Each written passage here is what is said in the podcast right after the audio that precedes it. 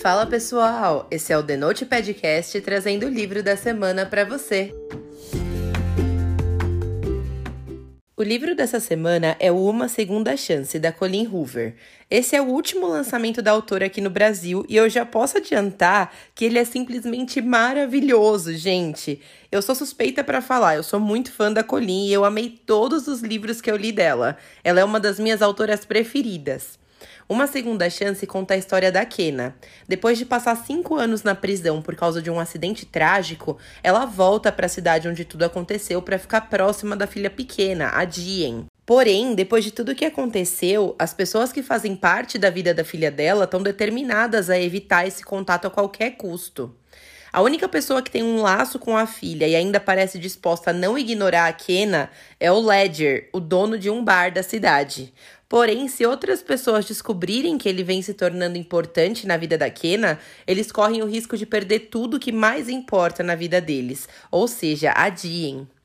Esse livro é escrito em primeira pessoa, com dois narradores diferentes, são 368 páginas daquele show de escrita da Colin. Ela mantém o mistério sobre o que de fato aconteceu na noite do acidente e vai soltando informações aos pouquinhos pra gente. E toda essa aura enigmática sobre o que rolou deixa a gente super preso na história. Esse foi, sem dúvidas, o livro mais dramático que eu já li da Colinha até agora. O foco não é só o romance, sim o perdão. A forma como um momento específico da vida da gente pode trazer consequências dolorosas e inimagináveis. Toda essa questão da superação dos personagens é um ponto central da trama. E o que eu mais gosto desse livro é que ele divide a gente de uma forma tão intensa que fica impossível escolher lados e definir o que é certo e o que é errado, sabe? Ao mesmo tempo que a gente sofre por um dos lados, a gente entende o outro e começa a se perguntar como seria passar por isso. E isso é uma das coisas que eu mais amo na escrita da Colin. A forma como ela consegue falar com tanta exatidão sobre os sentimentos dos personagens que a gente consegue ter empatia e sentir na pele tudo que eles estão passando. Não é à toa que ela é uma das maiores best-sellers do mundo, gente. Tanto que aqui no Brasil, É Assim Que Acaba foi o livro mais vendido do país até agora, em 2022. Quando eu digo que ela é um fenômeno, gente, não é exagero. O ritmo do livro é dinâmico do início ao fim e não tem parte morna. Simplesmente não dá vontade de parar de ler. Eu me apaixonei por essa história linda. A minha nota para esse livro é 10 uma trama sobre perdão com uma carga dramática alta, mas que mesmo assim consegue aquecer o coração da gente e trazer personagens complexos, porém bem construídos, pelos quais a gente consegue sentir muita empatia. É impossível escolher lados nessa história e é possível entender as nuances dos sentimentos de todos os personagens. E a mensagem, não só de perdão, mas de auto-perdão, é simplesmente incrível, gente. Um livro diferente de tudo que eu já li da Colin e que conseguiu me deixar deixar apaixonada mesmo com a carga dramática alta. Impecavelmente bem escrito, gente. Mais um livro que me fez amar essa escritora. Eu li ele na versão física e eu ganhei ele de presente da editora Galera Record, mas ele está disponível na Amazon por R$ 37,43. Vale a pena demais, gente. Lembrando que a classificação indicativa é para maiores de 18 anos, tá? Esse é um daqueles livros inesquecíveis, gente, daqueles que marcam a gente, sabe? Que a gente termina e não consegue parar de pensar neles durante muito tempo, sabe? E foi pensando nisso que eu fiz uma lista lá no aplicativo da Cult com os meus romances preferidos da vida, gente. Essa galeria tá simplesmente imperdível. E para quem ainda não conhece o aplicativo da Cult, já fica aqui a dica. Ele é uma plataforma de indicação de cultura pop no geral, onde você encontra dicas de filmes, livros, séries, músicas e até podcasts, sabe? Gente, é sensacional. Eu tô apaixonada, tem facilitado demais a minha vida na hora de encontrar novas leituras e eu deixei essa galeria recheada de dicas maravilhosas para vocês lá. Eu vou deixar o link aqui na descrição do episódio, não deixem de conferir, gente, porque tá muito bom. Agora vem a parte com spoiler, e se você não quiser saber os detalhes específicos do livro, é melhor a gente dar tchau por aqui. Depois que você lê, me conta o que você achou. Bom, como vocês bem sabem, gente, eu evito a todo custo ler sinopses, né? Eu gosto muito de ser surpreendida nas histórias, então eu já comecei esse livro ficando chocada com a informação de que a Kena tinha sido presa e que ela passou uma boa parte da estadia na prisão grávida. Eu nunca tinha lido nada sobre uma personagem principal feminina que já tivesse sido presa, então isso já me deixou bastante curiosa. Eu fiquei presa no livro desde o comecinho. O segundo choque vem quando a gente descobre que o boyzinho do bar, o qual ela tá sentada no colo, é o melhor amigo do namorado morto, que era pai da filha dela. Gente, a Colin não decepciona a gente nos casos de família, né? A Cristina Rocha que lute, viu? Eu ouvi falar que a Colin já trabalhou na assistência social. E é daí que vem tantas ideias de tramas com laços familiares complicados. Sorte a nossa, né, gente? Sempre tem histórias diferentes pra gente devorar. A Kena acaba indo embora e eles se encontram no mercado no dia seguinte, bem quando ela tá prestes a conseguir um emprego. Ela acaba sendo até meio grossa com ele ali naquela cena e eu fiquei com muita dó, porque ele até compra o caramelo para colocar no café dela caso ela voltasse no bar, gente. Tadinho do Ledger, cara, ele sofre demais. O Ledger acaba ficando super na daquena, sem saber quem ela era, até o momento em que ele encontra ela parada na frente da casa dele, encarando a antiga casa do Scott. Aí ele se liga de tudo, e num primeiro momento ele fica muito nervoso com ela. Ele fala até que ele vai ligar pra polícia e tal, né? E, gente, eu posso até estar tá errada, tá? Mas eu acho que eu teria a mesma reação que ele nesse momento. E é aí nessa cena que o livro começa a dividir a gente para dois lados que têm o mesmo peso. Não tem um certo e um errado. É muito fácil sentir empatia por ambos os lados, né? E conforme o livro vai se desenvolvendo, chegou a dar até um desespero, porque eu não consegui enxergar uma forma de resolver isso de um jeito que não machucasse ninguém, sabe? Enfim, gente, nessa cena foi só o começo do drama. O Roman ainda consegue defender um pouco a Kena pro Ledger, né? Mas não tem muita saída, né, gente? É uma situação muito difícil. Se fosse aqui no Brasil, seria considerado um homicídio culposo, porque apesar dela estar tá embriagada, a Kena não demonstrou nenhuma intenção de cometer o homicídio, como se ela pegasse, sei lá, uma contramão em alta velocidade ou acabasse atropelando alguém durante um racha, por exemplo. Caso isso tivesse acontecido, seria considerado como dolo eventual, que é quando a gente assume o risco de cometer o crime. Mas, gente, na minha opinião pessoal, dirigir embriagado por si só já é assumir o risco de causar um acidente, porque você não tá no uso regular das suas faculdades mentais, sabe? Eu sou muito chata com isso, porque dirigir é um negócio perigoso. Qualquer cagada que você faz pode tirar a vida de uma pessoa inocente, sabe? Então, por mais que a lei considere culposo, eu mesma acho que a cagada foi da Kena mesmo de resolver dirigir quando ela tava bêbada, sabe? Ao mesmo tempo, eu fico muito feliz de a Colin ter tocado nesse assunto para que o público jovem que está começando a dirigir agora se conscientize da gravidade que é dirigir embriagado, né? O tanto de coisa ruim que uma atitude dessas pode trazer para a vida das pessoas. Então, trazer essa reflexão realmente toca num ponto muito importante. Por isso que por mais que eu torcesse muito para Kenna conseguir participar da vida da filha e tal, eu entendia muito bem o lado dos pais do Scott. Imagina só, gente, se o Ledger, por exemplo, buscasse a Jean na escolinha enquanto ele estivesse embriagado e acabasse matando ela todo mundo se viraria contra ele, não é, gente? Inclusive a Kena.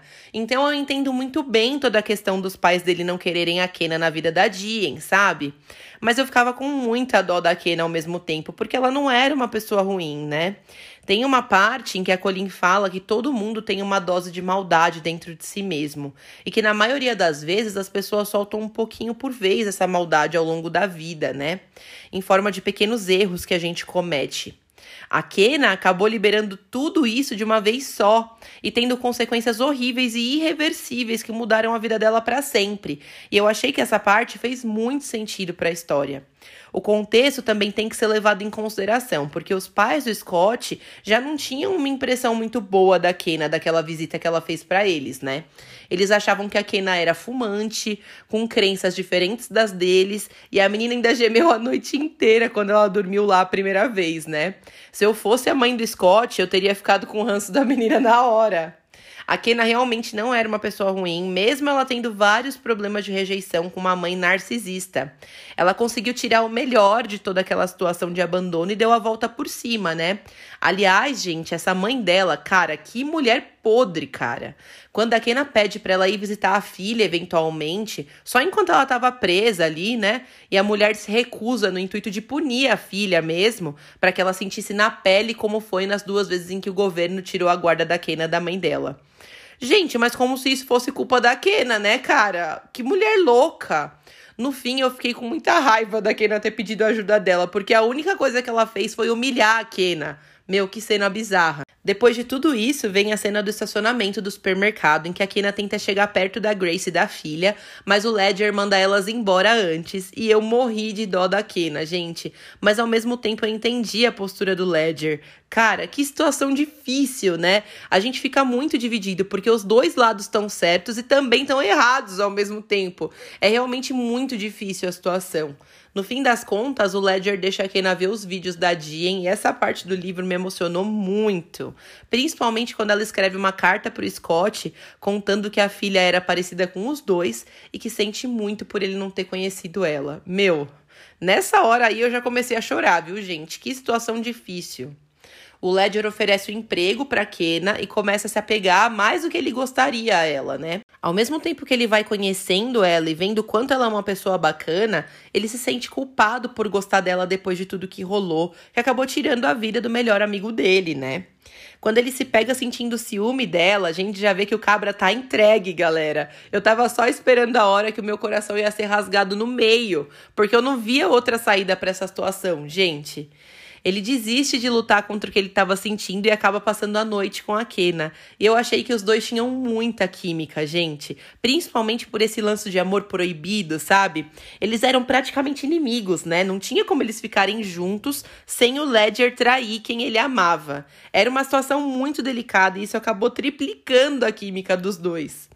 A Kena lê pro Ledger a carta que ela escreveu pro Scott sobre o dia do acidente. E para mim, o ponto decisivo para eu conseguir perdoar a Kena foi o fato de que ela não estava dormindo, ela desmaiou. Tinha uma poça de sangue embaixo da cabeça dela. E isso quer dizer que ela não simplesmente desistiu do Scott, né? Porque se fosse esse o caso, eu não teria conseguido passar pano, gente. De qualquer forma, foi um pano sofrido de passar, porque ela podia ter encontrado ajuda no meio do caminho ali, sabe? Para conseguir um celular que fosse qualquer coisa para ligar para emergência, sabe? Eu entendo o choque e tudo mais, mas, gente, se fosse o Vitor que tivesse ficado preso num acidente, por mais que eu não sentisse o pulso dele, eu não ia sossegar até ouvir de um médico que não tinha mais jeito, sabe? Eu sei que não dá para julgar e que cada pessoa reage de um jeito, mas nesse caso aqui, a reação dela acabou tirando a vida de uma pessoa, né? Então eu passei esse pano, porém eu passei com um pouquinho de dificuldade, sabe? Eu terminei a leitura dessa carta chorando horrores, gente. Daí pra frente eu não consegui mais parar de chorar. que tristeza, cara. A Colin carregou a mão no drama desse livro, né? Eu quase morri do coração na cena em que o Ledger leva a Kena pra casa que ele tá construindo. E aí, quando eles estão no maior rally rola lá, os pais dele chegam. Eu fiquei com medo de eles reconhecerem a Kena e fazerem um escândalo, sabe? Por mais que no final a gente saiba que a mãe dele reconheceu ela, a atitude dela foi simplesmente maravilhosa. Ela não julgou o filho, ela apoiou ele independente das decisões dele. Cara, eu amei, que mãe maravilhosa, né? A partir desse momento, tudo começa a dar errado. O Patrick vê a caminhonete do Ledger parada no prédio da Kena e confronta ele. A discussão acaba indo para agressão física e eu não culpo o Patrick nessa cena, gente. Imagina só ver o melhor amigo do seu filho se envolvendo com a namorada dele, que no caso você odeia e matou ele. Nossa, gente, o caso de família só piora. Essa cena termina com o ultimato do Patrick falando pro Ledger escolher entre a Dien e a Kena. E doeu, porque a gente já sabia que ele escolheria a Dien, né? E ele estava certo em relação a isso. A própria Kena fala que ela admiraria ele um pouco menos se a escolha dele fosse diferente. A Kena e o Ledger se despedem e ele deixa o cartão com ela para ela poder ir embora da cidade. E eu sofri horrores nessa cena, gente. Eu fiquei com o coração despedaçado, mas ao mesmo tempo eu fiquei muito feliz que o Ledger foi super perspicaz e mandou a carta que contava sobre o dia do acidente pro e-mail dele numa tentativa desesperada de fazer o Patrick e a Grace entenderem que a Kena não era uma pessoa ruim, né? Logo depois, o Ledger aparece na porta da Kena com a Grace junto, e eu fiquei chocada com a capacidade da Grace de perdoar a Kena em tão pouco tempo. Eu tive mais dificuldade de passar esse pano pra Kena do que a própria Grace. eu achei que essa parte foi um pouco corrida e que podia ter sido um pouquinho melhor desenvolvida pela Colin. Mas se eu disser para vocês que isso atrapalhou minha leitura, eu vou estar tá mentindo, viu, gente? No fim das contas, só serviu para me emocionar mais ainda. Aquela cena da Kena conhecendo a filha foi mega emocionante, né, gente? E a cena que me fez perder tudo foi a que a gente fica sabendo que a Kenna tem um filho com o Ledger depois de um tempo e que eles dão o nome de Scott para ele. Cara, essa aí me fez parar o livro para chorar. Eu até molhei a página com as minhas lágrimas. Nossa, cara, que livro lindo! Uma história triste, mas ao mesmo tempo maravilhosa, que me fez refletir muito sobre o perdão e sobre o fato de que um erro isolado, por maiores que sejam as consequências desse erro, não determinam quem a pessoa é, né? Pessoas são passíveis de erros e passíveis tanto de perdão quanto de auto-perdão. Eu me apaixonei por essa história linda e comovente, mesmo com uma carga dramática super alta e muitos panos passados. Eu quero saber também o que você achou. Segue a gente lá no Instagram e me conta a sua opinião. Até a próxima semana!